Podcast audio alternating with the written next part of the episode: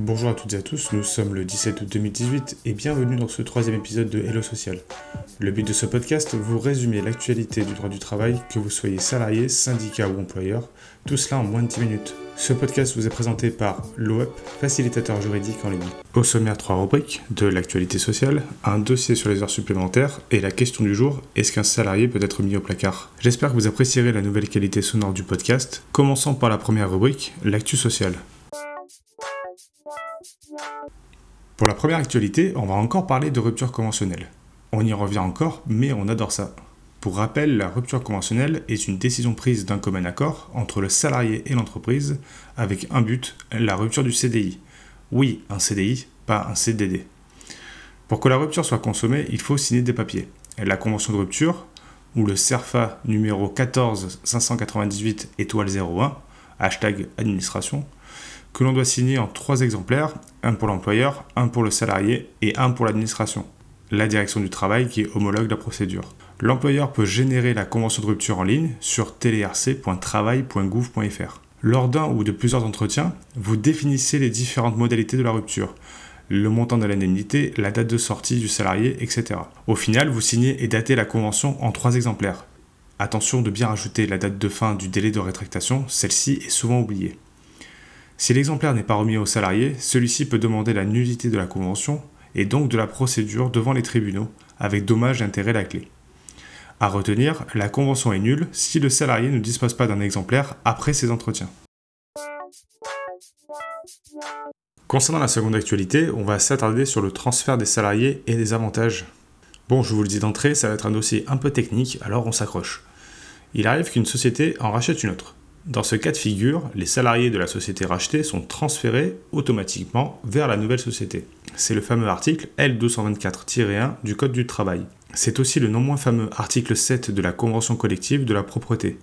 Les connaisseurs apprécieront ces références, j'en suis sûr. La société d'accueil est dans l'obligation de maintenir uniquement pour les salariés transférés les usages et avantages en vigueur chez la société rachetée au jour du transfert. Dans cette actualité, les salariés transférés continuaient de percevoir la majoration de salaire du travail du dimanche, donc qui était de 80%, qui leur avait été accordée par leur ancien employeur, alors que les salariés de la société d'accueil n'étaient eux majorés que de 20% en conformité avec la convention collective de la propreté.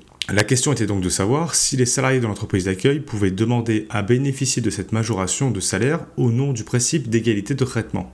Les anciens salariés de la société d'accueil qui ne perçoivent pas la majoration de 80% peuvent alors estimer que cette situation est contraire au principe d'égalité de traitement et en revendiquer le bénéfice.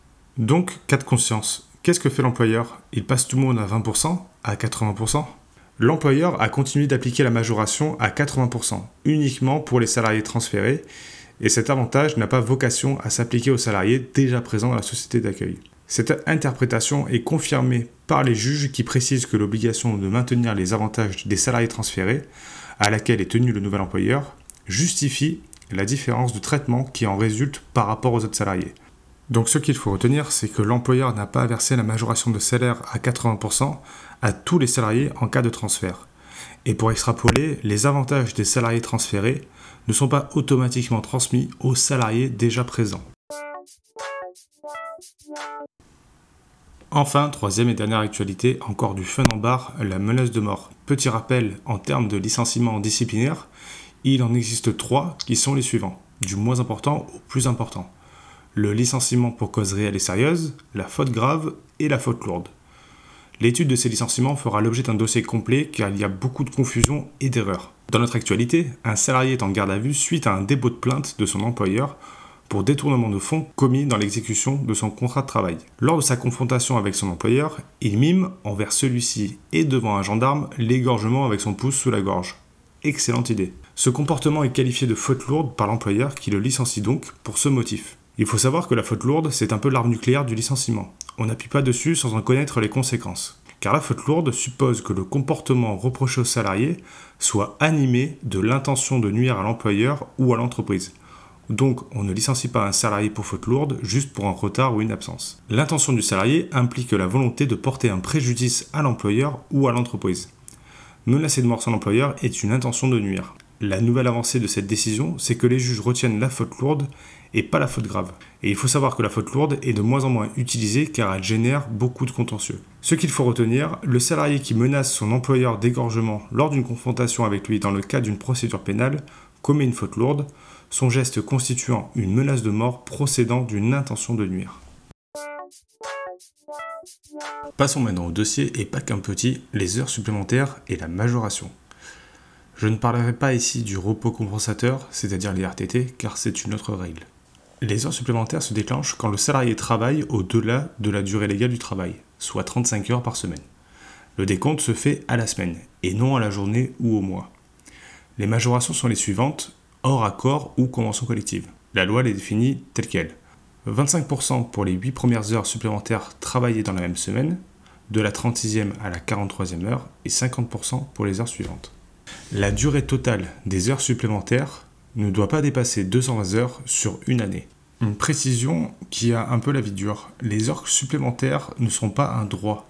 Si un salarié fait plus d'heures sur un mois, pour des commandes exceptionnelles par exemple, et que le mois d'après, l'employeur ne donne plus d'heures supplémentaires, le salarié ne peut pas reprocher à l'employeur d'avoir cessé de lui demander d'effectuer des heures supplémentaires. L'employeur peut y mettre fin dès qu'il estime que cela n'est plus nécessaire, sauf engagement contraire dans le contrat de travail notamment si celui-ci est signé sur une base de 37 heures ou 39 heures par semaine par exemple. Il est important de se référer à sa convention collective pour avoir les références, donc je ne peux pas répondre à toutes les questions.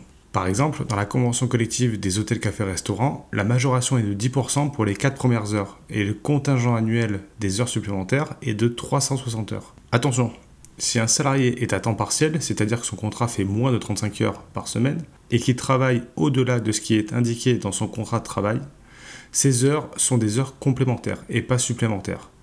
On verra ce point dans un autre dossier. Le salarié ne peut pas prendre l'initiative de faire des heures supplémentaires. Il doit effectuer des heures supplémentaires à la demande expresse de l'employeur. Parfois, pourtant, un accord implicite ou une quantité de travail important suffit pour que l'existence d'heures supplémentaires soit reconnue. Nous allons donc voir différents cas. Premier cas, s'il y a une demande claire et explicite de l'employeur. Elles sont dues à tout salarié, à l'exception des cadres en forfait annuel en jour. Quand on dit une demande claire et explicite, l'employeur demande clairement au salarié de les effectuer. Celui-ci ne peut pas, de sa propre initiative, effectuer des heures supplémentaires et en réclamer le paiement. Ça, c'est la théorie. Parce qu'en pratique, il arrive qu'il y ait une surcharge de travail particulière qui ne lui donne pas le choix que de travailler plus. Si le salarié refuse d'effectuer des heures supplémentaires, cela peut être considéré comme une faute pouvant aller jusqu'au licenciement. L'employeur est dans son pouvoir de direction, c'est une notion qui sera aussi revue par la suite. Par contre, le salarié peut refuser d'effectuer des heures supplémentaires si elles ne sont pas payées ou si le salarié n'a pas été prévenu suffisamment tôt pour pouvoir s'organiser. Deuxième cas, s'il y a un accord implicite de l'employeur. Le salarié fait des heures supplémentaires sans que l'employeur ne lui demande. Celui-ci le sait via ses fiches de temps et il ne s'est pas opposé à l'exécution des dites heures. C'est aussi le cas si l'employeur laisse régulièrement le salarié prolonger son temps de travail sans lui donner d'instructions contraires. Ou encore si la quantité de travail demandée au salarié lui impose de rester au-delà de la durée normale de travail. Par contre, le salarié qui décide de faire des heures supplémentaires pendant sa pause repas alors qu'il n'avait pas été prévu qu'ils doivent rester à la disposition de l'employeur ne peut pas réclamer des heures supplémentaires qui auraient été effectuées sur la base d'un accord tacite. L'accord tacite peut être prouvé par la régularité des heures supplémentaires effectuées par le salarié sans que l'employeur ne trouve à y redire. Ce dossier sur les heures supplémentaires est très exhaustif et ne peut être évidemment résumé en moins de 5 minutes. Vous avez eu ici une large définition et quelques exemples concrets. Dernière rubrique, la question du jour. Un salarié peut-il être mis au placard et être payé? Fournir du travail est une obligation essentielle dans les relations entre l'employeur et le salarié. Le salarié se tient à la disposition de l'employeur, l'employeur lui fournit un travail.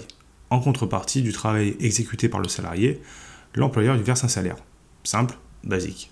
Même si le salarié ne travaille pas, car l'employeur a décidé de ne pas lui en fournir, il a droit à son salaire. Cela fait partie des obligations du contrat de travail. Conclusion, l'employeur ne peut pas laisser un salarié sans travail, car cela va à l'encontre de l'obligation de fourniture du travail indiquée dans le contrat de travail, même si le salarié est payé à ne rien faire. Le risque est une prise d'acte de la rupture par le salarié, et uniquement par lui. C'est quoi encore ce truc?